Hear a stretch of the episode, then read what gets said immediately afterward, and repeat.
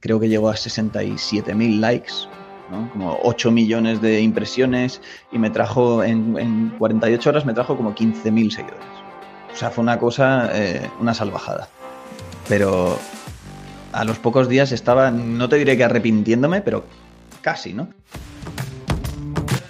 Bienvenido a Comunicar más que hablar. Soy Jesús Pérez Santiago y este es el podcast de los que quieren crear su propia audiencia. A través de mi lista en jesusperezsantiago.com barra secretos, de forma periódica comparto contigo análisis de los mejores podcasters y también sus secretos para alcanzar a millones de oyentes. Hay cuestiones que a veces pasamos por alto, ¿no? Y el hecho de que una persona se atreva a crear una marca personal de incógnito, y me explico con esto de incógnito, eh, la mayoría de las personas lo que hacemos es, pues, nos exponemos, empezamos a crear nuestra propia marca personal desde nuestro yo, desde nuestra forma de ser, desde nuestra, eh, bueno, desde aquella persona que somos nosotros, mostrando nuestra cara y también, pues, mostrando cómo somos. Esa quizá es la definición tradicional de marca personal, pero si nos vamos, si damos un paso más allá, hay otro tipo de marcas que también se pueden crear desde el anonimato, ¿no? Simplemente, pues, el hecho de crear una marca que sea relevante en Internet, que la gente te quiera seguir, que te quiera, que quiera ver tus contenidos, pero la persona está detrás. Y eso genera cierto misticismo, ¿no? Genera cierta eh, ansiedad por conocer a la persona que hay detrás. Y en este caso, pues Luis, Luis Garau, el invitado de hoy, supo hacerlo muy bien. Montó un proyecto que se llama Copy de Incógnito, donde empezó a compartir a través de Twitter, también ahora en LinkedIn, pues contenidos súper interesantes, contenidos enfocados en educar a la gente para conseguir escribir mejor, para persuadir, para conseguir vender, para transmitir al final un mensaje y que ese mensaje llegue a las personas y que las personas pues tengan ganas, tengan eh, curiosidad por, por leerte. ¿no? Y yo creo que es una de las claves principales para, para, poder desarrollar un negocio, el hecho de que tengas una marca potente, que tengan ganas de leerte y gracias precisamente a crear esa marca, pues consiguió viralizar muchísimos de sus contenidos en LinkedIn, eh, también en Twitter y, y, por eso pues eh, nada, le voy a dar la bienvenida. Muy buenas, Luis. Hola Jesús, ¿qué tal? Eh, gracias por esa presentación. Ahora hablamos de, todo lo de incógnito y no tan incógnito. Genial. Bueno, con Luis vamos a descubrir muchas cosas, ¿no? Si esto de si viralizar o no eh, merece la pena, el tema de si eh, persuadir a través del texto es algo factible para todo el mundo, cómo conseguir escribir contenidos en dos horas para toda la semana. Bueno, al final, Luis, una de las cosas que sabe hacer muy bien para que la creatividad surja es tener métodos, tener sistemas. Con lo cual, pues vamos a descubrir muchas de esas cosas. Pero antes de empezar ahí, entrar en el barro, vamos a descubrir un poco más sobre Luis. Y la pregunta que siempre me encanta hacer es, oye, Luis, ¿qué dos cosas han pasado, qué dos cosas han sucedido en tu vida que han marcado la persona que eres hoy y que hace y que provoquen que estés haciendo lo que estás haciendo ahora? Pues bueno, la primera es descubrir el copywriting, diría, sobre todo si hablando de quién soy a nivel profesional, ¿no? Porque yo cuando descubrí el copywriting estaba totalmente perdido. Había estudiado una carrera que no me, que no me interesó demasiado, pero bueno, la acabé por, por seguir adelante. Eh, y luego, nada, volví a Mallorca, yo estudié en Madrid, volví a Mallorca y estuve pues haciendo, eh, alquilando coches, estuve haciendo varios trabajos así. Luego mi hermana un día, a mí siempre me había gustado la música y yo escribía ocasionalmente sobre música en, alguna revista de estas, pues nada, por amor al arte. Y mi hermana me dijo, oye, hay una cosa, que ella se dedica al marketing, que se llama copywriting y que va sobre escribir, ¿no? Yo dije, bueno, pues le voy a echar un vistazo. Y nada, acabé metido en una formación y, y de ahí me sumergí en el mundo de los negocios online y de las ventas, porque esto del copy, luego me di cuenta de que más que escribir era vender. Y, y bueno, eso de, un, de, una idea de mi hermana he acabado aquí. Es una locura todo lo que he aprendido y he descubierto estos años. Y la otra cosa te diría que, que es el nacimiento de mi hijo. Porque es lo que ha hecho que esté ya ahora. Bueno, es lo que ha hecho que exista copy de incógnito, ¿no? Eh, para mí fue uno de mis resortes también, el hecho del nacimiento de mi hija, ¿no? Ahora hay muchos más, pero a veces mm. ese detonante que te ayuda a dar el paso, ¿no? Es como. Eh, eh, yo por lo menos lo, que siento es agradecimiento por esa situación, porque si no probablemente pues seguiríamos en el, en el camino que llevábamos hasta ese momento y, no hubiéramos dado el, paso a, a, a, crear nuestros, nuestros propios proyectos. Me dejaste pensando con eso de que, hostia, gracias a tu hermana, pues ahora estás aquí. A veces la vida va, de esas situaciones, ¿no? De no todo es predecible, no todo es eh, tengo un camino y voy por allí y, voy a cumplir lo que yo quiera, o sea, voy a, alcanzarlo como yo quiera y a veces se te cruzan cosas en tu camino, como el que hecho de que te diga tu hermano, hostia, fíjate el copywriting. ¿Cómo te diste cuenta de que eso se te daba bien? Eh, a ver, yo si te soy sincero, antes de eso, a mí me decías marketing y te decía, ¿qué me estás contando? ¿Sabes? O sea, eso no va conmigo para nada, lo, veía como algo totalmente ajeno y que, de verdad no, encajaba con, quién era yo, ¿no? Pero bueno, luego descubrí un poco más de qué iba eso, me metí, como te decía, en, lo en el mundo de los negocios online, del emprendimiento, empecé a conocer gente, empecé a ver lo que hacían y ahí dije, joder, esto, esto me gusta, ¿no? Empecé, bueno, y luego las redes sociales también, eh, pues empecé a escribir en LinkedIn hace tiempo, mucho antes de Copy de Incógnito, en 2020, cuando emprendí por primera vez. Ahí empecé a escribir en LinkedIn y también descubrí pues todo un mundo ¿no? de, emprendedores, de gente que, compartiendo conocimientos en esta red. Y ahí dije, vale, esto a mí, a mí me mola, ¿sabes?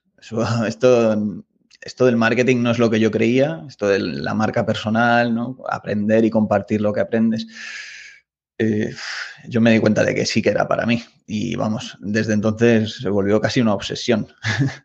pues si estoy aquí es por, eh, por pesado, por, eh, por, obsesión, porque siempre he sido muy obsesivo.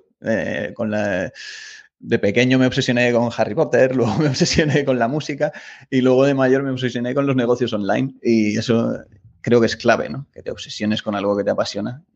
Y, aquí estamos. Eh, la mayoría de los emprendedores eh, y los emprendedores potentes es que se obsesionan con su idea y van con ella a muerte, ¿no? A veces eh, no te sale del todo bien, otras veces te acercas y lo consigues, pero yo creo que es, es, lo que tú dices, es clave, el, obsesionarte con, eso. Es que esto requiere, o sea, necesitas estar obsesionado con tu proyecto porque si no, no vas nunca vas a dedicarte a ello todo lo que requiere para que funcione. O sea, porque el emprendimiento, emprender es, es jodido, es muy jodido. Y o te obsesionas y estás dispuesto a echarle horas, a, trabajar más de la cuenta, a estar todo el día aprendiendo, o, lo tienes muy complicado. Es que tiene que gustarte un, mínimo. Tienes que. A, veces también confundimos el tema de disfrutar, que puede que lo disfrutes, pero habrá momentos que no lo disfrutes. Pero si consigues tener un método ¿no? O, más que un método, tener esa constancia, ¿no? Pues yo que sé, a mí no me apetece correr todos los días, pero em, trato de correr todos los días 15 minutos por la mañana, ¿no? No es que me apasione, pero sé que me hace bien. Entonces, pues al final, cuando encuentras esa dinámica, lo mismo sucede con el podcast, o sea, yo publico dos podcasts a la semana. Eh, y de hecho, pues muchas personas cuando estamos en una reunión de venta, ¿no? Un cliente potencial me dice, joder, ¿cómo haces para publicar dos podcasts a la semana? Em, es que yo, una de, uno de mis retos sería ese, Em, me gustaría publicar dos podcasts a la semana o un podcast a la semana o, si consiguiera publicar un podcast al mes, ¿no? Y, al final yo les digo, joder, pero a ti te genera curiosidad el podcast. Tú escuchas podcast. Em, ¿Por qué quieres comunicar a través de un podcast? Em, sobre todo cuando... Otra cosa es que deleguen el servicio en mí, pero si una persona quiere, quiere, ser quiere ser podcaster, quiere crear su propio contenido, necesita tener un mínimo de curiosidad por ese medio, porque si no, es que lo vas a dejar a las dos, tres semanas. Es, necesaria esa, implicación, ¿no? Y, en el caso de escribir es lo mismo. A mí, por ejemplo, escribir es de las cosas que, más pereza me da, ¿no? O sea, no... Mm, bueno, cuando escribo la gente me dice que no escribo demasiado mal, pero no tengo un sistema, algo que me permita, eh, pues, escribir de una forma rápida, ¿no? Así como el podcast me pongo, improviso y ya está, preparo una mini, unos mini bloques y punto, pero a la hora de, de, escribir me cuesta. Entonces, una de las cosas que yo te he escuchado y lo que percibo en tus, en tus publicaciones en LinkedIn, que me parecen, pues desde aquí os invito a que le sigáis porque se aprende un montón de, escritura, ¿no? Al final, yo lo que veo en tus, en tus eh, contenidos es que sabes explicar de una forma muy sencilla lo que igual otros se lían, ¿no? Entonces dices, pues fíjate, estas tres estructuras son ideales para empezar a escribir. Hay unos posts que me encantan, que me, hay unos posts tuyos que me encantan, que son cuando resumes las, eh, los, cómo han ido las publicaciones del último mes, ¿no? Y explicas ahí los detalles de cada uno de ellos. A mí me parece contenido de, oro, ¿no? Porque al final ves un poco esa, esa evolución. Eh, ¿Cómo has creado ese sistema? cómo te sientas tú y empiezas a escribir. Pues mira, yo es que lo de crear contenido, mm, antes te comentaba, ¿no? Que en 2020 yo ya empecé a aparecer por LinkedIn y empecé a crear contenido, pero no tenía nada que ver lo que hacía entonces con lo que hago ahora. De hecho, lo que yo hacía entonces lo sigo viendo en mucha gente y, sé por experiencia propia que es lo que no da resultados, ¿no? Eh, ¿Y cómo escribo yo ahora? Pues como he visto que escribe la gente a la que le va bien, ¿no? Yo empecé en Twitter como copia incógnito y Twitter yo siempre digo lo mismo y es que ha moldeado completamente mi forma de crear contenido. Tanto por la naturaleza de la propia red, ¿no? Pues la limitación de caracteres, eh, el orden, por ejemplo, los hilos, ¿no? Que te obliga a ordenarlo en tweets, como el contenido de la gente que, el contenido que he consumido de la gente que, a la que sigo. Y sobre todo mm, me refiero a pues emprendedores y grandes nombres como anglosajones, ¿no? En, Twitter. Eh, aquí en España no se lleva tanto, al menos ahora. Yo creo que tarde o temprano sucederá porque es que eh, los americanos, eh, bueno, y anglosajones en general, esta red la usan muchísimo y, tienes gente mega top publicando contenido en Twitter y de verdad trabajando sus marcas en Twitter muchísimo. Y, yo de, de, consumir ese contenido es de donde he aprendido. Y el sistema que yo tengo para crear contenido a día de hoy viene de eso, viene de, ver a otros cómo lo hacen, eh, de estudiar los sistemas que tienen otros y de pues un poco adaptarlo a mí, eh, ir, sí, me cogiendo un poco de aquí, un poquito de allá, ¿no? Y creando un sistema propio que veo que a mí me funciona y que me ha salvado la vida, porque yo te digo, o sea, yo llevo publicando contenido en Twitter y en Twitter llevo más de 600 días publicando todos los días y en LinkedIn pues llevo desde el 1 de julio creo del año pasado que he publicado todos los días. Y, esto, vamos, la gente me dice, joder, tío, qué locura, ¿no? Pero es que para mí ahora publicar contenido ya es, no sé, es parte de mi día a día. No me supone un esfuerzo tan grande. A veces me da pereza como todo el mundo, pero gracias a ese sistema que tengo, pues yo soy capaz de generar ideas cada día.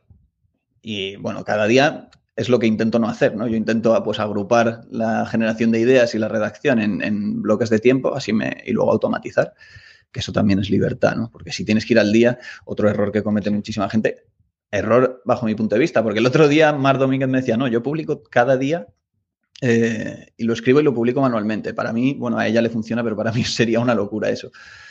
Y todo esto es por tener un sistema, un sistema de generación de ideas y, como dices tú, ¿no? mis, publicaciones mm, siguen ciertos esquemas.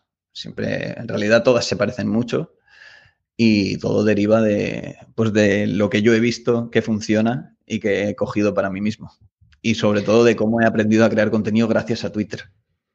Yo para mí, los posts que, uso para, el podcast, ¿no? Al final también tengo pues ese sistema, esa estructura y, siempre la, voy siguiendo. Y eso me es un, vamos, es un alivio tremendo porque cuando tengo que hacer la descripción a partir de un, del cero, es como, hostia, ¿y ahora qué pongo aquí? ¿Y ahora qué? No.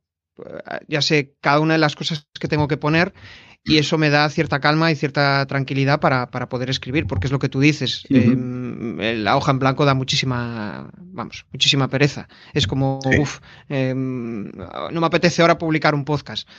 Em, ya lo tengo grabado, eh, uy, es que tengo que preparar no sé qué, ¿no? Al final es e, esa, esa sensación de no sé, de pérdida de tiempo, de, mm, joder, tenía que haberlo hecho antes, ¿no? Al final empiezas a surgir un montón de ideas.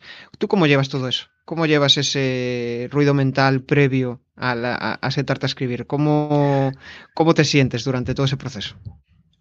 Eh, yo te diría que a día de hoy es que ya ha desaparecido, porque lo tengo tan integrado en mi rutina y en mi vida como yo publico contenido, yo genero contenido. Entonces, no es, no es algo que me cueste, no es algo que me plantee, simplemente lo hago, porque es que además disfruto y creo que, sobre todo creo que aprendo un montón generando contenido. Además, yo es que disfruto la parte de generar esos ganchos iniciales, pues al final lo que decía, ¿no? Todo tiene una estructura, pues ese gancho inicial, luego la organización del contenido, las conclusiones finales, siempre es un poco esa estructura y yo disfruto porque para mí cada vez que escribo un post digo, a ver cómo puedo enganchar a la gente y para mí eso es súper estimulante y me encanta. Hostia, me estoy acordando de cuando yo, de cuando prospecto, ¿no? Eh, a través de LinkedIn o a través de email, y, hago los textos, ¿no? Y después veo que la gente me responde y me dice, hostia, pues sí, me gustaría reunirme contigo. Y ahí es como que digo, hostia, esto funciona, ¿no? Eh, es como que te vienes arriba, un, poco lo, que tú decías, ¿no? Dices, joder, qué chulo me ha quedado este, este escrito, qué chulo me ha quedado esto. Es como que, vamos, te sientes, eh, dices, joder, soy un auténtico creativo aquí de, todo esto.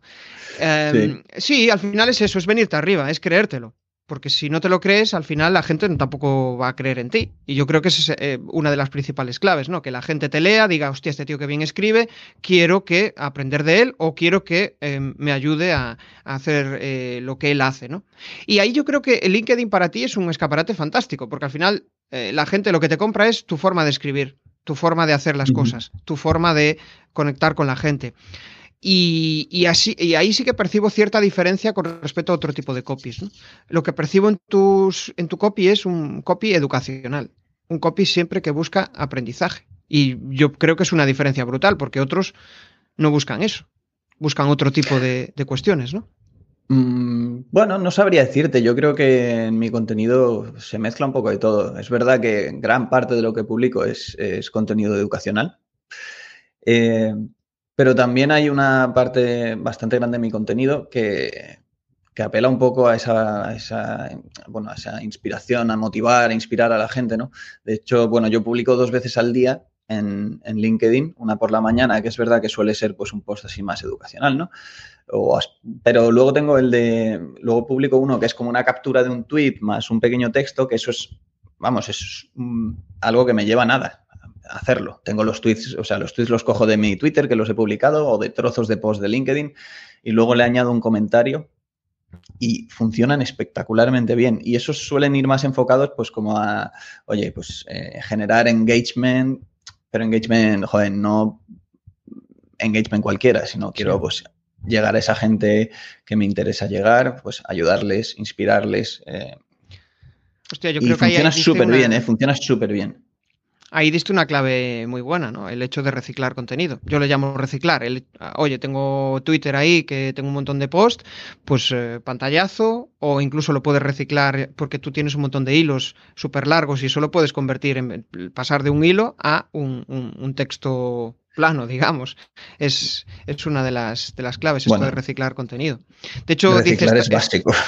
Es que, eh, justo, es que al final, si te fijas, incluso en los podcasts, es decir, Em, la temática de mi podcast es pues ayudar a la gente a crear su propia audiencia, ¿no? Inspirarse de otros. Pues mm, siempre hablo de lo mismo. Lo que pasa es que el proceso de crear una audiencia es un proceso largo. No es un proceso de que escuchas un episodio y ya fluye la idea, sino que, oye, pues inspírate de otras personas, ¿no? Pues puedo estar, llevo dos años, aunque ha evolucionado el, podcast en, la temática, pues eh, llevo como un año hablando siempre de lo mismo. Con lo cual estoy reciclando contenido. Eh, más que contenido, reciclando preguntas, pero casi siempre, como es una cosa que me gusta, me gusta aprender de otros, me gusta compartirlo con la audiencia y que la audiencia también pueda aprovecharlo, pues es como que he creado esa metodología. ¿no? De hecho, Esther en el, en el chat dice eso, ¿no? que es novata escribiendo y que todavía no tiene esa, esa metodología. Eh, ¿Qué tres pasos le dirías para empezar? Pues yo creo que has dado una clave muy importante y es que en realidad eh, estamos hablando todo el día de lo mismo y para hablar todo el día lo mismo tienes que saber de qué quieres hablar, ¿no? Eh, a ver, yo tengo una formación sobre creación de contenido y además eh, estoy preparando con Javi Consuegra una formación sobre LinkedIn que incluye esa parte, pero, pero es importantísimo para empezar tener claros, oye, ¿qué, cuáles son mis temas principales, ¿no? O sea, yo, ¿de qué hablo? Yo sé que hablo, por ejemplo, yo sé que personalmente hablo pues de copywriting, hablo de email marketing y hablo de creación de contenidos. Eh, en realidad es, es redacción digital, llámalo, ¿no? Es escribir, eh, bueno, no necesariamente digital, porque el copywriting no está, no solo es para Internet, pero yo lo utilizo mayormente para Internet. Entonces, esos son como mis tres temas core, ¿no? Son como mis tres pilares.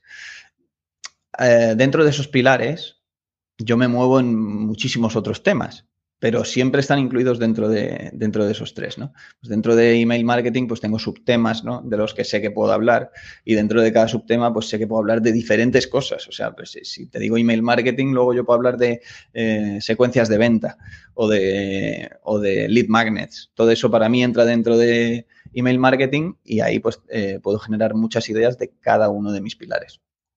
Y tener eso claro para mí es eh, esencial. Y luego lo que hablábamos, ¿no? Hay que observar muchísimo, hay que observar y ver qué tipo de publicaciones funciona e intentar entender por qué funcionan. Esto, para eso Twitter, por ejemplo, es una maravilla, porque hay muchísima gente compartiendo un contenido brutal. Y oye, si ves que un tweet o un hilo ha funcionado, párate un momento, analiza eh, cómo ha enganchado en ese primer tweet del hilo, por ejemplo, ¿no? ¿Qué ha utilizado? Es una estructura. O sea, se pueden, se pueden ver estructuras. Y, y luego extraelas, ¿no? O ver los enfoques. Yo, eh, pues, cuando enseño a crear contenido, hablo de enfoques, ¿no? Te doy, pues, oye, 10 enfoques o yo qué sé, eh, tengo más, pero... O ángulos, ¿no? A la hora de hablar de un tema, cómo hacerlo para que genere mucho más engagement, ¿no? Y al final es tener esas... Son son cosas bastante básicas en realidad, pero que cuando te lo organizas, ¿no? Yo lo llamo mi ecosistema de contenidos, pues te da, te ayuda a generar infinitas ideas y sobre todo a usar esas ideas de forma efectiva, porque sabes que vas a recurrir a estructuras probadas, que funcionan. Em, o sea, yo una cosa de lo que veo de todas las personas que, os venís aquí a charlar conmigo es que al final hacéis foco en una determinada cosa, tenéis muy claro a quién comunicáis y aparte de eso tenéis claro qué tenéis que hacer. Porque pues, muchas personas lo que hacen es em, apagar muchos fuegos, ¿no? Eh, y, los autónomos o los emprendedores, pues al final que quiero crear mis contenidos, quiero hacer esto también, quiero hacer no sé qué, y al final tienen una maraña de cosas y, no saben a cuál atender, ¿no? Entonces, cuando realmente tienes claro lo que quieres hacer, cómo lo quieres transmitir y tienes un método, un poco lo que tú dices, todo fluye. Todo consigues avanzar, consigues em, hacer las cosas, las cosas, bueno, pues eh, con ese mínimo de calidad o mínimo de profesionalidad que, que, tú quieres, ¿no? Y yo ahí sabes dónde aprendo también mucho. Eh, me gusta ver estructuras, ¿no? De, y, en este caso donde me gusta verlo es en TikTok, por ejemplo, ¿no? Subes determinados contenidos y dices, hostia, fíjate, ¿por qué este ha captado la atención más que otro, ¿no? Y muchas veces es la frase inicial o el texto inicial que em, genera cierto hype y provoca que la gente te, escuche. ¿no? Al final es eso de captar la atención. Y en los textos sucede lo mismo. Si consigues captar la atención, eh, dejar aire, tener una estructura sencilla y que te apetezca leerlo, ostras, es, la, es la hostia. Totalmente, es que en realidad estamos, estamos hablando de lo mismo, ¿no? Yo, la gente me pregunta, oye, ¿y tu sistema me sirve si quiero publicar en Instagram o en TikTok? Y yo, por supuesto, o sea, al final eh, lo que yo escribo, eh, tú lo puedes, vale, a lo mejor no es, siempre será exactamente igual, ¿no? Pero lo que yo escribo, Tú lo puedes decir a viva voz y grabándote. Y al final lo que, está, lo que estoy haciendo es, joder, esas tres primeras líneas son un gancho que puede ser tus tres primeras frases, ¿sabes? Esos tres segundos que tienes para enganchar a la gente, pues yo los utilizo por escrito, tú lo puedes decir a viva voz y ya está, pero las estructuras al final eh, es lo mismo. Luego el soporte donde las utilices es indiferente. Claro, o sea, la mente humana funciona de forma similar para todos. Habrá gente que le encante leer, habrá otra gente que le escuche, que le guste escuchar.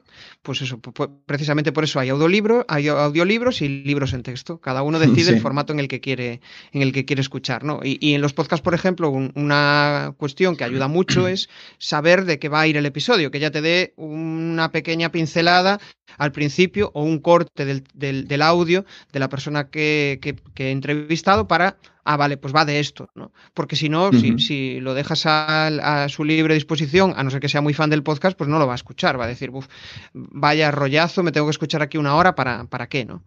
Es, eh, hay que darle esas respuestas al, principio. El otro día, viendo un vídeo de Vilma Núñez, hablaba de, de un concepto que me pareció súper interesante de, sobre viralizar. ¿no? A veces viralizar lo relacionamos con tener mil likes, llegar a multitud de gente. Eh, y muchas veces ni, genera negocio, ¿no? Esto es un poco pues, lo que, lo que yo percibo, ¿no? Porque los posts que viralizan pues suelen ser posts muy generalistas, que al final pues, llegan a, mucha, a mucha población, bueno, a, muchos sectores de, la, de la población, ¿no? Y, y ahí lo, lo, que quería reflexionar sobre esto es que a veces viralizar es, si tú tienes 200 visualizaciones y de repente tienes 10.000, pues ya has viralizado para tu, para tu contenido, ¿no? ¿Qué opinas de esto? Yo opino que viralizar eh, es un tema escabroso. yo, yo he tenido experiencias con la viralización tanto buenas como malas. Yo, por ejemplo, eh, cuando empecé en Twitter, bueno, llevaba, yo qué sé, seis meses o algo así, ¿no? Y publiqué un hilo y fue mi primer hilo viral, que tuvo, pues, no sé, 1.600 likes y, yo qué sé, más de 1.000 retweets también, ¿no? Era un hilo sobre copywriting, entonces, entonces la audiencia que me trajo eso era buena, era audiencia que a mí me interesaba, ¿no? Oye, gente a la que le interesaba, pues, David Ogilvy, el copywriting, las ventas online, y me trajo bastantes suscriptores a la lista de email también fantástico. Luego en octubre, en el, mes de octubre pasado, mm, viralicé otro contenido, pero, o sea, he viralizado más, ¿no? Pero te pongo este ejemplo, eh, pero a lo bestia. era un hilo sobre 10 páginas web que me, bueno, que me han salvado la vida, ¿no? En 2022. Eran páginas web con, con herramientas, básicamente. Eh, y esto creo que llegó a 67.000 likes, como 8 millones de impresiones y me trajo, en, 48 horas me trajo como 15.000 seguidores. O sea, fue una cosa, eh, una salvajada. Pero a los pocos días estaba, no te diré que arrepintiéndome, pero casi, ¿no? dices, bueno, a ver, la gente está ahí, mal no me hace que me sigan, pero realmente no es gente que esté interesada en lo que yo publico, ¿no? Entonces, ¿vale la pena haber pasado de 35.000 a 50.000 así? A ver, lo que digo, mal no me hace, pero bien tampoco. O sea, a mí tener 35 o 50 me da igual si no me sirven, ¿sabes? Claro, es una buena reflexión esa. Es como, esto es como la publi, ¿no? Consigues muchos impactos, pero puede ser que esa, esa, gente te compre por ese primer impacto, pero no se ha generado una relación. Simplemente te han visto, le ha molado lo que, lo que ven y ya está. Pero a, mí me sucede un poco lo que. Creo que va por ahí, pero a mí me sucede un poco lo mismo que a ti, ¿no?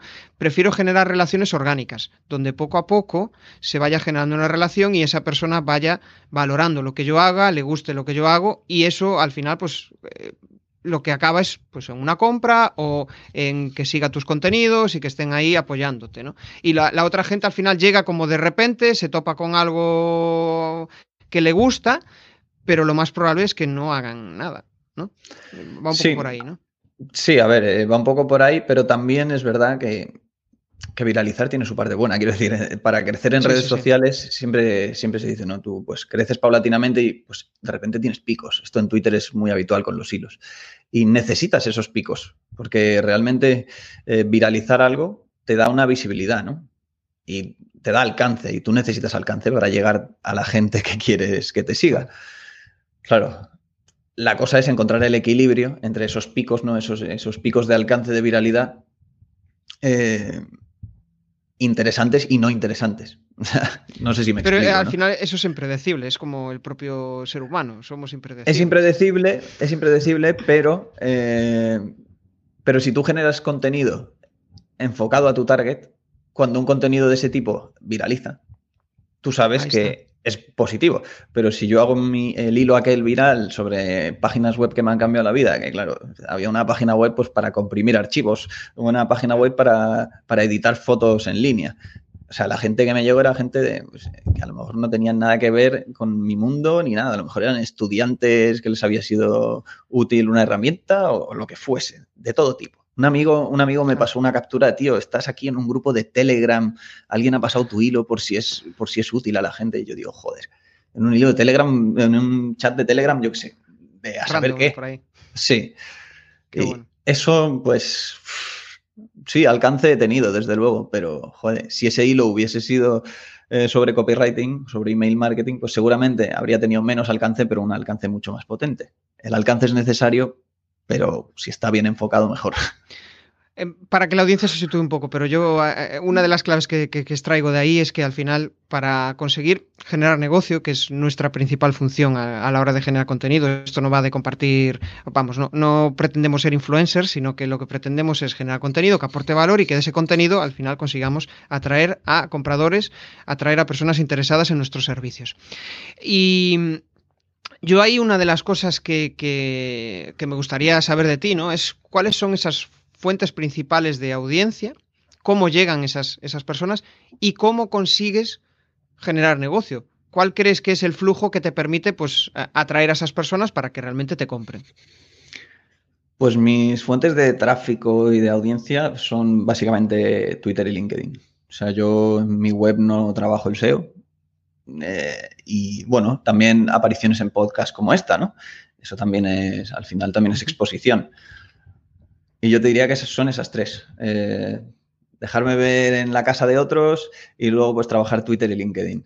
Y de ahí yo lo que intento es llevar siempre a la gente a mi newsletter, ¿no? Que se suscriban a mi lista y pues ahí ya tengo mi relación cinco veces a la semana mando un email, eh, pues mucho más cercano, ¿no? Mucho, pues que hablo de, de, copywriting, de email marketing, tal, y vendo mis formaciones y mis servicios, pero ya en petit comité, digamos, ¿no? Ya es algo mucho más de, de tú a tú. Y, y, de ahí viene mi negocio mayormente. Luego es verdad, mucha gente, pues clientes me llegan, oye, que me ven en redes sociales directamente y oye, me gusta lo que haces y tal o en Twitter, en LinkedIn, perdón, sobre todo, eh, prospección también por mi parte, ¿no? Que es algo que, bueno, siempre tengo que mejorar, pero que está ahí también una parte. Entonces, esos son mis flujos de, o sea, final, de tráfico.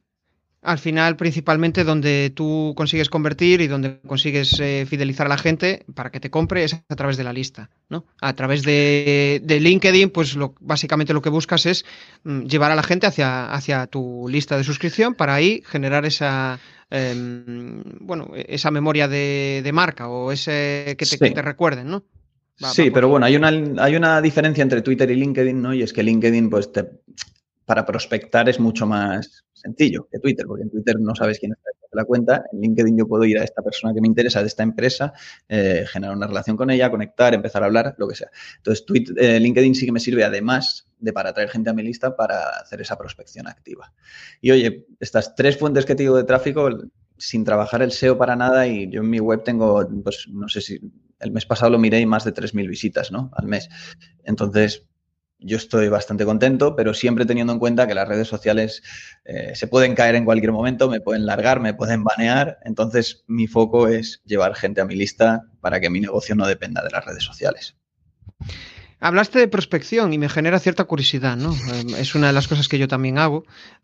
¿Cómo, cómo sueles enfocarlo? ¿Vas directo a un target concreto y, y y genera, tratas de generar conversación con ellos o los atraes a tu contenido? ¿Cómo, cómo surge ese tipo de relaciones? Pues ambas cosas, ¿no? Por una parte está la parte de atracción a partir de mi contenido y de interacción en cuentas de, pues yo qué sé, si eh, gente que, me, que yo sé que tiene una audiencia que a mí me interesa, pues yo la sigo, eh, activo las notificaciones e intento estar ahí cada día en sus comentarios aportando algo, ¿no? Y que la gente que ve sus publicaciones y ya te digo, es gente que me puede, me puede ser, resultar interesante a mí, pues que lo vea y que me sigan a partir de ahí y con mi propio contenido. Y luego está la parte de outbound, de prospección activa por mi parte, ¿no? Esto, de esto el experto eh, es Javi Consuegra, que, que, en el curso que estamos haciendo da una, es una auténtica masterclass, así que ahí lo Sí, dejo Javi es un crack, lo, le he tenido por aquí y mm. la verdad es que se aprende un montón con él a, nivel de prospección, ¿no? Él también viene del mundo de las ventas y, claro. y en ese aspecto pues sí que sí que mola. Y aparte sus contenidos son buenos. Son sí. estos que te generan... Ah, en los contenidos al final una de las cosas que tienes que generar es eh, esas emociones primarias, ¿no? Si consigues uh -huh. generarlas en la otra persona, al final, pues de, de la, la, persona reacciona, ¿no? Eh, depende del uso que quieras darle, ¿no? Ahí, y ahí podríamos entrar en el, en, en el tema este de polarizar, ¿no? Hasta qué punto polarizar eh, te puede aportar. A veces polarizar, polarizar puede ser atreverte a ser tú mismo. No sé qué opinas de esto, de, de polarizar, de, de um, llevar a la gente de, de, un lado hacia otro, hacia los polos. Uh -huh. uh, ¿Crees que aporta, no? Yo creo que yo creo que es una de las herramientas o estrategias fundamentales que tenemos que, que llevar a cabo en redes sociales pero eh, la gente yo creo que confunde polarizar con ser un capullo muchas veces, ¿no? Sí. Eh, porque claro, el, bueno, el personaje este chulesco, ¿no? Que, que, se ha puesto tan de moda en los últimos años, que sí, que polariza muchísimo, pero no es necesario ser así para polarizar. Eh, polarizar es simplemente saber cuáles son tus opiniones y expresarlas abiertamente. Con eso es que con eso ya vas a polarizar, ¿sabes? Si, sí. si la gente opina X y tú opinas Y y tú expresas Y, pues vas a polarizar. Entonces vas a tener gente que, que esté, que esté de... de... acuerdo contigo y gente que no, y ambos van a interactuar. Me estoy acordando, o sea, un, eh, Eh, yo creo que eh, con el hecho de, por ejemplo, de lo, de copy de incógnito, ya polarizabas, porque al final era como generabas cierto. Eh, ¿Cómo este tío se atreve a publicar desde el incógnito? ¿Quién es? No. A veces lees comentarios y dices tú, hostia. De hecho, el otro día había un, a un podcast, un podcast que el tío está con una máscara Em, y creo que te entrevistó a ti, ¿puede ser? ¿O no? No, sé si te entrevistó a ti o. Cuando, me, cuando me entrevistó iba sin máscara. bueno, es, a ver, es, Ángel 6 de 2, ¿no? De legado digital, que ahora está haciendo esto que me parece chulísimo. Sí, sí, y, sí. Y que encaja, encaja mucho con su, con su mensaje, ¿no? Justo, es que al final genera y le mete la voz distorsionada, ¿no? Y entrevista a gente. Es un poco esa línea, ¿no? De, oye, me, me genero hype, y después pues ya saldré de, esta, bueno, de esta máscara que yo me he montado. Eh, ¿Cómo llevas lo de salir del incógnito? O sea, ¿te gustaría seguir de incógnito o no? No, la verdad es que no. Yo, yo lo de incógnito lo hice, lo hice por necesidad, más que nada. Porque yo estaba trabajando por cuenta ajena y, y bueno, yo sabía que no era algo que les hiciese demasiada gracia que yo tuviese un proyecto paralelo. Entonces dije, ¿qué puedo hacer? Pues mira, empiezo de incógnito y como no tengo prisa porque tengo un trabajo, pues voy poco a poco. Entonces me abrí esa cuenta de Twitter porque en LinkedIn no se puede ir de incógnito, va contra sus políticas de privacidad, o, bueno, de privacidad, sus políticas. De hecho lo intenté y al final me chaparon la cuenta. Entonces yo empecé en Twitter. y... a estratega creo que le pasó lo mismo. Eh, claro, es que no, no, está permitido por LinkedIn. A LinkedIn eso de que vayas con una máscara no, no le va. Entonces yo empecé en Twitter que había visto pues gente como nudista investor que, a la que le iba muy bien sin dar la cara. Y dije, oye, mira, me doy un año, voy a empezar a publicar contenido y a ver qué pasa. Como no tengo prisa porque tengo trabajo, oye, me doy un año. Y la cosa escaló mucho más rápido de lo que yo pensaba. Además, Twitter empezó a, a dar que hablar, a ponerse de moda y eso me ayudó a crecer más rápido. Y de ahí, pues, cuando dejé mi trabajo dije, eh, para mí ya no tiene sentido seguir de incógnito. O sea, porque al final puede tener gracia, pero realmente la gente quiere ver con quién habla, quiere ver... A ver, yo cuando tenía un posible cliente me reunía con ellos así, no, no me ponía la máscara, porque entonces nadie me contrata, ¿no?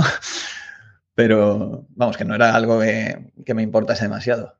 Pero yo, vamos, eh, si me dices marca personal o marca de incógnito, yo te diría marca personal con tu cara, porque al final vas a generar más confianza. Lo otro puede tener gracia, pero tiene más limitaciones. Es, una de las cosas que yo veo de eso es que con el incógnito, pues puedes generar ese hype o que te descubran, ¿no?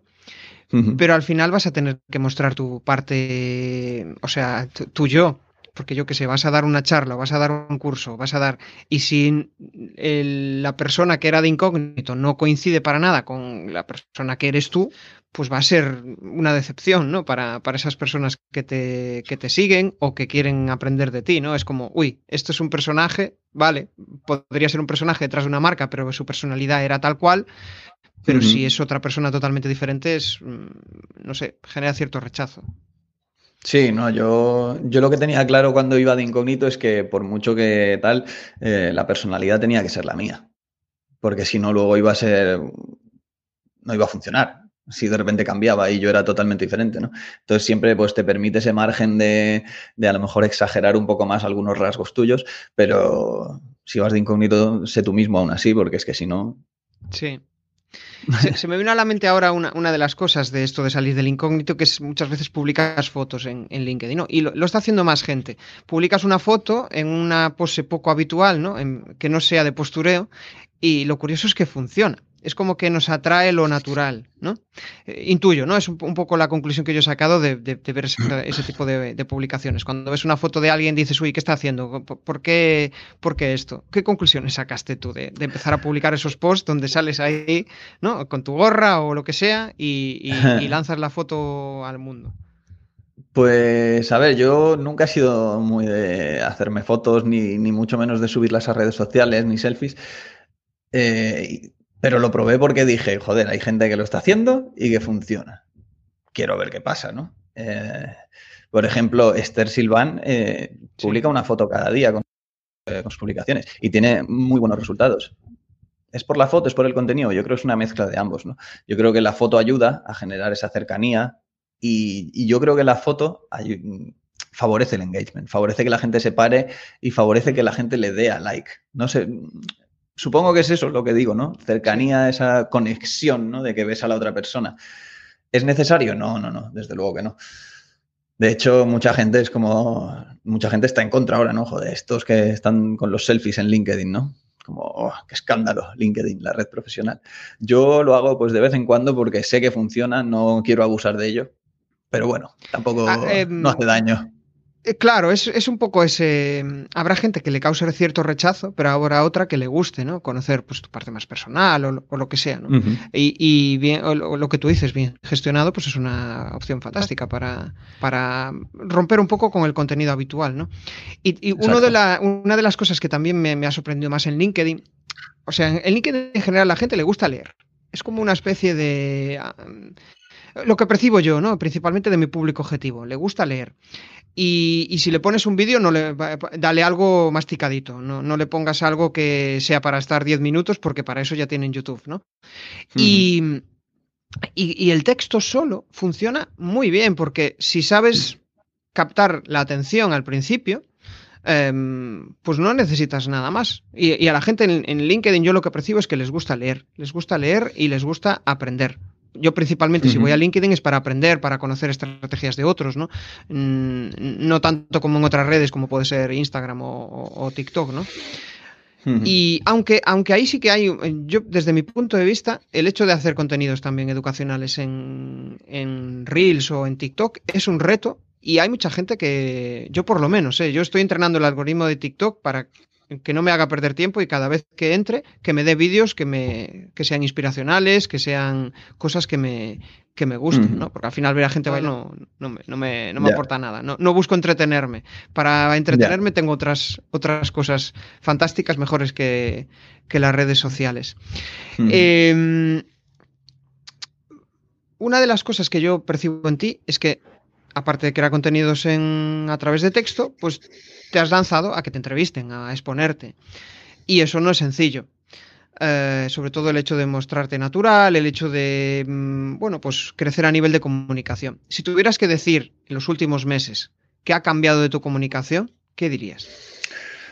¿Qué ha cambiado de mi comunicación? Eh, eh, ¿En qué ha mejorado? ¿En qué aspectos, en qué aspectos crees que has mejorado, que te ha retado, que dices, hostia, pues me gusta más cómo expreso mis ideas. Fuera del escrito. Ah, fuera del escrito es eh, solo me muevo en entrevistas. intenté, tuve, un, tuve una intentona ¿no? de subir vídeos y, pretendo hacerlo porque es algo que, que, no me disgusta. Simplemente es que es que me da mucha pereza. el hecho de grabarlo, ponerle subtítulos, editarlo un poco, todo eso me da mucha pereza. Pero creo que solo, con, solo por haberlo intentado ya me di cuenta de, joder, puedo hacerlo, no lo hago mal y puedo hacerlo mucho mejor, obviamente. Eh, pero para mí sigue siendo un reto hablar eh, en entrevistas, por ejemplo. Yo siempre que acabo una entrevista digo, joder, tío, has estado, has sido aburrido o, te has enrollado demasiado o no sé qué. Pero bueno, tengo que, tengo que seguir eh, viniendo a sitios como este a, mejorar, ¿no? Y a seguir, bueno, yo qué sé, la gente que me ve hablar y eso siempre ayuda. El diálogo yo interno. Confío, claro, claro, es terrible. Pero bueno, luego lo ves a posteriori y dices, ah, bueno, no, no estuvo mal, ¿no? no estuvo tan mal, a la gente le gusta. Sí, eh, durante el momento solemos vernos con poco cariño. Es como, joder, me he equivocado en esto y te enganchas muchas veces en esa emoción.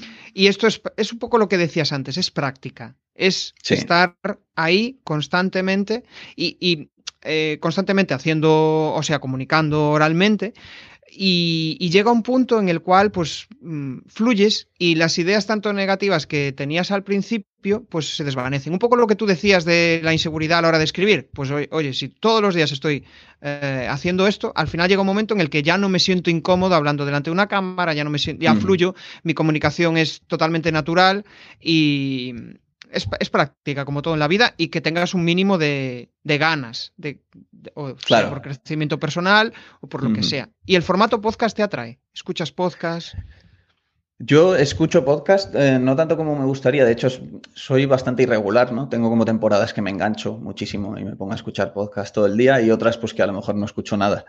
Pero sí que me gusta. Eh, me gustaría experimentarlo con mi marca. Lo he pensado también, pero todavía no estoy ahí, ¿no? ¿no? Ya sabes, mm, pues no me siento cómodo, tengo que seguir viniendo a podcasts como el tuyo, y, pero es algo que me gusta, me gusta. Eh, pero yo siempre siento que, que cuando hablo, mm, mis pensamientos fluyen de forma muy diferente y mucho más caótica. Entonces, estoy aquí y acabo aquí, pero no he pasado por aquí. Y eso me frustra mucho a veces. Y, y creo que para, bueno, a ver, un podcast te preparas más un guion, a lo mejor, ¿no? Pero, pero quiero trabajar esa parte de hablar improvisadamente, porque es que siento que necesito mejorar eso.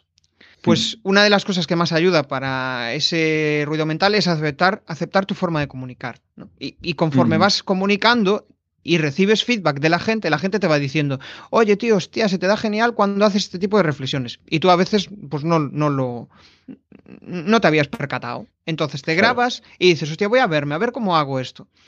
Y de repente después, de forma innata, te eh, consigues improvisar mejor, consigues fluir mejor. Es, pues eso, Um, así como has entrenado tu forma de escribir, pues si te mola el hecho de comunicar a través de un podcast, pues um, es, es, retarte, es retarte y empezar a, sí. empezar a dar pasos.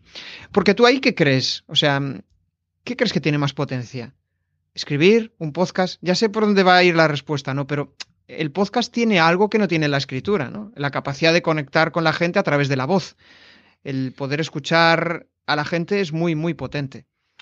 Sí, estoy de acuerdo, es muy potente el podcast, pero también requiere, también requiere un compromiso mayor por parte del, de la otra persona, ¿no? Eh, a mí me cuesta muchísimo menos, por ejemplo, consumir contenido escrito que pararme a escuchar un podcast. Yo soy de consumir contenido en Twitter y en LinkedIn, contenido mayormente escrito, los vídeos me los suelo saltar y es verdad que cuando, lo que te decía, que cuando me da por escuchar podcast me parece que aprendo un montón y me gusta, ¿no? Pero también sé que me cuesta más. Entonces, cada cosa tiene sus ventajas, ¿no? Para mí el texto escrito tiene, no sé, tiene una escalabilidad enorme, ¿no? O sea, un tweet es que es un tweet y, yeah. Y tiene muchísimo potencial siendo solo un tweet. Eh, y una publicación de LinkedIn igual, ¿no? Pero Mejor, peor, no. Supongo que a, habrá gente a la que le guste uno más que otro. So, so, claro, son diferentes formas de llegar a la audiencia y muchas veces son complementarias. O sea, puedes usar Totalmente. una lista de email marketing y tener un podcast. Yo, yo lo que percibo del podcast es, es, para un público que al final lo que busca es ir un poco a fuego lento. Ir un poco uh -huh. más despacio, más relajado. Oye, eh, pues me apetece escuchar 30 minutos de una charla que probablemente los aprendizajes que saque, porque no, no estoy viendo un vídeo o no estoy leyendo un texto y de ahí saco una reflexión a veces durante el podcast hay momentos que va más lenta la conversación, hay momentos que va más rápida, tienes como microparones donde te da para reflexionar. Yo muchas veces voy, voy corriendo escuchando un podcast y, y, a veces me paro para tomar anotaciones, porque digo, hostia, qué bueno uh -huh. esto, ¿no? Es, es, eh, una, es una de las cosas que yo percibo, ¿no? Y sobre todo lo que me dice la gente, es como que, joder, me hace reflexionar, ¿no? Me haces eh, parar y, y, también me haces como... Eh, el otro día me decía, me decía una oyente que era como, bueno, esto eh, suena así muy fuerte, me decía, joder, escucharte es como serotonina, porque lo que hace es que, eh, a ver si consigo explicarlo, es como mindfulness. Paro, me centro en la conversación y eso me, me, me proporciona calma mental. Bueno, es una forma de interpretar la, la realidad, ¿no? El, el hecho Oye, pues de. Sí. sí, sí, sí. Y es, es curioso, ¿no? Y esto no lo descubres hasta que no hasta que no tienes una audiencia, hasta que no te dicen, oye, esto es lo que me mola de ti, y conforme descubres lo que te mola de ti, dices, hostia, pues vamos a saco por aquí, ¿no? Supongo que pasará lo mismo claro. con tus posts. Sí, al final yo creo que tanto por escrito como hablando conectas, hay gente con la que conectas muchísimo más, ¿no?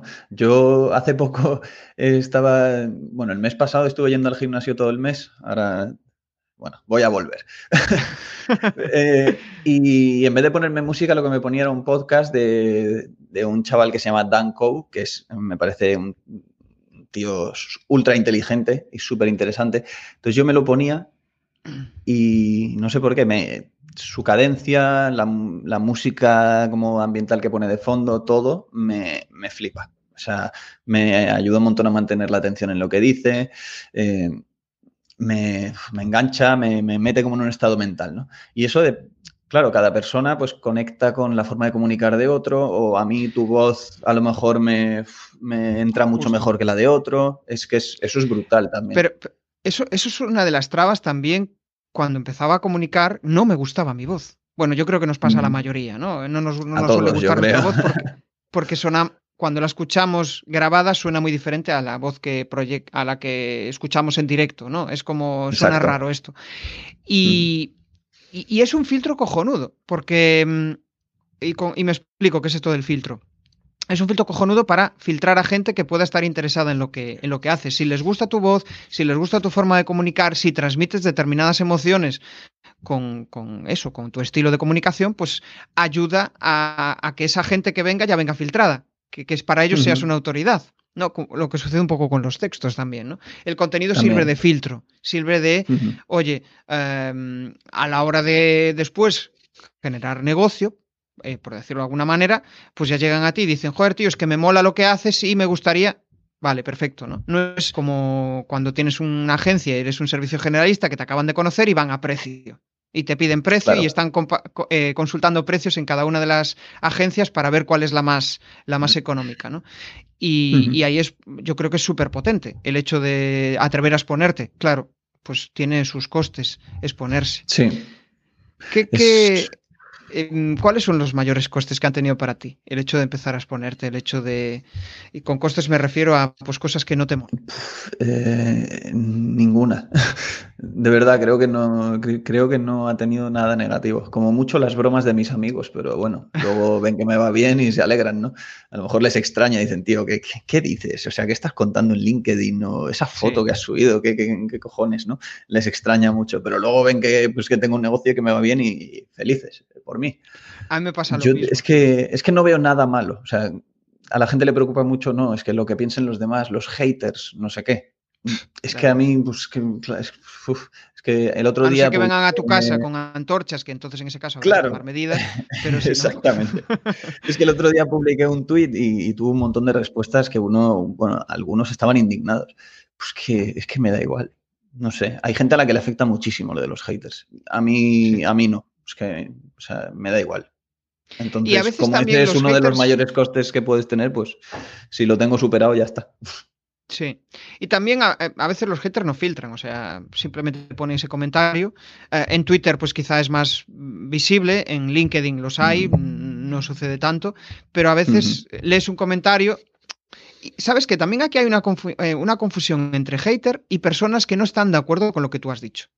Claro, claro porque hay mucha gente que los mete en el mismo saco. Y el hecho de que alguien diga algo diferente, pues oye, él tiene su, visión, tú tienes tu otra visión. Puede ser que su comentario te haga cambiar de visión y eso te enriquezca, o no, sigues estando en desacuerdo y ya está. Es eh, aceptar el bueno que otras personas pueden pensar de, forma, de forma diferente. Sí, a, mí eso me parece genial. yo creo que la diferencia está en cuando una persona te está viniendo eh, a atacar o te está viniendo a educadamente, pues argumentar su postura o lo que sea, ¿no? Tal cual, sí, sí, sí, tal cual. Bueno, ya llevamos un buen rato charlando, vamos a entrar en la fase final y me gustaría preguntarte, antes de entrar en las cuatro preguntas incómodas, ¿hacia dónde te gustaría llevar tu negocio? ¿Qué pasos te gustaría de, dar? Pues me gustaría llevar mi negocio hacia tener menos clientes, mejores, y trabajar menos. Siempre, ¿no? Eh, entonces, para eso, pues Estoy trabajando en darle forma a un servicio más recurrente, más high ticket de email marketing. Y luego, por otra parte, pues hacer crecer mi lista para poder pues, venderme mis formaciones y mis guías y mis recursos a gente a la que le puedan ayudar. Eso creo que es una parte esencial. Esas, esas quiero que sean las dos patas de mi negocio y quiero que ambas crezcan. Genial. Y ligado con esto, pues, eh, eh, o sea, no puedo escapar esta, no, puedo escaparme a esta pregunta. Eh, ¿Qué, nuevas vías exploras para dar visibilidad a tu negocio, para cambiar todo eso? Pues en realidad mi intención es, seguir trabajando lo que estoy trabajando hasta ahora. sí que me planteo, como decía, lo de hacer vídeos, por ejemplo, a lo mejor en, pues, en TikTok, en Instagram, todo eso me lo planteo en algún momento. Y luego lo del podcast que hemos comentado, pues también es algo que a medio o largo plazo me gustaría probar. No sé si lo acabaré haciendo, pero bueno, es una idea que sé que me gustaría probar. Y, pero las vías, o sea, al final lo mismo que estoy haciendo ahora, solo que pues seguir trabajando y creciendo. Yo, yo voy a largo plazo, ¿no? Esto de LinkedIn, pues yo Sí. Pienso, pienso a largo plazo. Y, y, para pensar a largo plazo siempre hay que tener pues ese esa, esa, paz mental, esa tranquilidad mental económica te, que te permita ir desarrollando tus ideas, ¿no? que yo creo que es la, la clave. Uh -huh. Si no, al final pues claro, vas, claro. vas, dando tumbos, vas cambiando y, sí. y no, no, das, no das pie a que el negocio empiece a funcionar, a, trac a traccionar. Claro.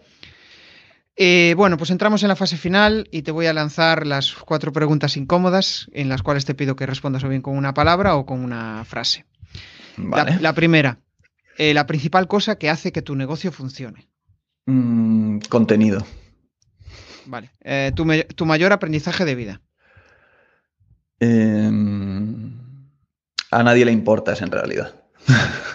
Vale, es, es, una, buena, una buena reflexión. De estas bueno, frases le, que pones... le, importas a tu, le importas a tu familia y a tus amigos, ¿no? Pero, pero no tanto. Sí, Sí, a veces, eh, a, lo que yo he entendido, eh, y, y, así también invito a reflexionar a la audiencia, um, cuando a veces pensamos que el hecho de generar contenido, pues vamos a ser ahí, pues no sé, semidioses y después te das cuenta de que um, uh -huh. dejas de publicarlo o lo que sea y no ha pasado absolutamente nada. Eh, importamos bien poco a, a, al resto del mundo. Voy a decirlo de otra manera. Eh, tienes, que sacarte las, tienes que sacarte las castañas del fuego tú mismo. Justo, nadie te va a venir a resolver tus problemas. Me gusta, me gusta. Um, una cosa que te quitarías de tu vida. Una cosa que me quitaría de mi vida. ¿Qué me quitaría? El, el móvil. El móvil. Hostia, eso es bueno. Es curioso, tío. Yo esto cuando cuando alguien me lanza este speech siempre digo, joder, cuando era adolescente deseaba tener un, un móvil, deseaba tener todas esas aplicaciones. En aquel momento ni siquiera había eh, Android. Era pues eh, yo veía una tablet con creo que se llamaba Windows. No era Windows Phone, era el, el, el previo al Windows Phone. Y yo decía, joder, cómo mola esto, tío. Y ahora hay momentos que diría, hostia, eh, me gustaría tener un poco de paz mental, ¿no? Totalmente, totalmente. Te iba a decir el tabaco, pero ya dejé de fumar. Te iba a decir el alcohol, pero no me quiero quitar la cerveza. Entonces, el móvil. Genial. Eh, un reto para los próximos 12 meses. Facturar 10.000 euros en un mes. Bien. Es un... Lo enfoco todo desde el ámbito profesional, ¿eh? Sí, sí, sí, sí. No, tiene sentido. Y ya la última, eh, lo primero que piensas cuando te levantas. Eh, lo primero que pienso cuando me levanto, ¿cómo está mi hijo? Hostia. Sí, sí, sí. ¿Qué, ¿Qué, tiempo tiene? ¿Tres, cuatro años puede ser? ¿O, no, tiene un año, un año ah, y dos meses. Sí, sí, sí. Pues ¿Cómo sí, está sí. o sea, yo, yo, con un año diga, sí, sí, sí, yo siempre iba a verla, en mi caso, y, y, me, vamos, era una de las cosas que más me motivaba por la mañana. Sí. Pues eh, hasta que ha llegado la charla, ahora voy a aprovechar para que nos compartas tus coordenadas, con eso me refiero a que hagas spam de valor y nos compartas aquello que quieras, si quieres lanzar alguna reflexión final, y con esto, pues nada, eh, ya nos vamos a despedir. Me parece genial. Eh, yo sí tengo que hacer una reflexión. Eh, es que, esto es que, claro, yo hablo mucho de contenido, ¿no? Pero siento que la gente eh, escucha y, lo entiende, pero luego no. Creo que la gente no aplica. ¿no? y la gente no entiende algo que, que a mí me. Joder, que para mí ha sido todo un despertar en este último año y medio. Y es que aprender a crear contenido que realmente enganche, enganche a la gente, aprender eh, a trabajar esas redes sociales con ese contenido, a llegar a más gente, a crear una audiencia, es realmente algo que te puede cambiar la vida por completo. O sea, que te puede abrir eh, un mundo de oportunidades que ahora mismo crees que están totalmente cerradas para ti. Conmigo lo ha hecho y con mucha otra gente lo hace todos los días. Y, y, yo animo a cualquiera a que empiece a trabajar su marca personal, a que trabaje en las redes sociales y a que se, a que se dé a conocer, porque es que, sobre todo eso, generación de oportunidades, es que te puede, lo que, lo que te puede pasar en muy poco tiempo si te pones a trabajar eh, es brutal. Es cierto, esa, esa sensación, ¿no? De, joder, um, estoy recordando un poco, ¿no? Pero el hecho de, de, que lleve 100 episodios publicados, hace tres años me dices, ni de coña lo, lo, lo habrías conseguido, ¿no? Y, y, encontrarte con todas las personas que de repente contactan contigo y dices tú, hostia, fíjate, ¿no? O sea, estoy haciendo uh -huh. algo chulo. Pero ahí no nos olvidemos de la frase que decías antes, ¿no? No, no le importas casi nada a nadie. es, clave, no olvidarse. Tienes que sacarte las castañas del fuego tú mismo. Tienes que sacarte las castañas y no va a venir ningún salvador que te va a dar. Eh, puede que te ayude en el camino, pero.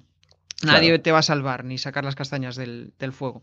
Me llevo varias reflexiones de la charla, Luis. Eh, me ha encantado, me lo he pasado en grande. He descubierto muchas cosas interesantes sobre tu procedimiento, tus procesos, cómo haces contenido, pero quizá pues una de las cosas más chulas que me llevo es de la persona, ¿no? Lo que hay detrás, esas inseguridades que muchas veces surgen o surgían cuando querías hacer contenido que el hecho de eh, afianzar eh, más que afianzar el hecho de ser persistente y decir, joder, pues venga, voy a publicar contenidos todos los días, voy a enviar un email a mi lista, voy a crear contenidos en LinkedIn dos, dos por día, hace que al final pues esa inseguridad se te vaya, desaparezca y consigas llegar a tu mejor a tu mejor versión. O sea que me quedo con esa reflexión, darle gracias a los que habéis estado en directo y que habéis comentado, Esther Segarra, eh, Jesús Barreña y con esto pues nada, nos despedimos y nos vemos en el siguiente episodio. Chao, chao. Muchas gracias. Hasta luego.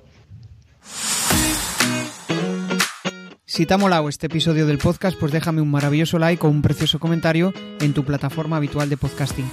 Si quieres dar más visibilidad a tu marca y llegar a nuevas audiencias a través de un podcast, te cuento cómo puedes crear tu propia estrategia de comunicación en jesusperesantiago.com.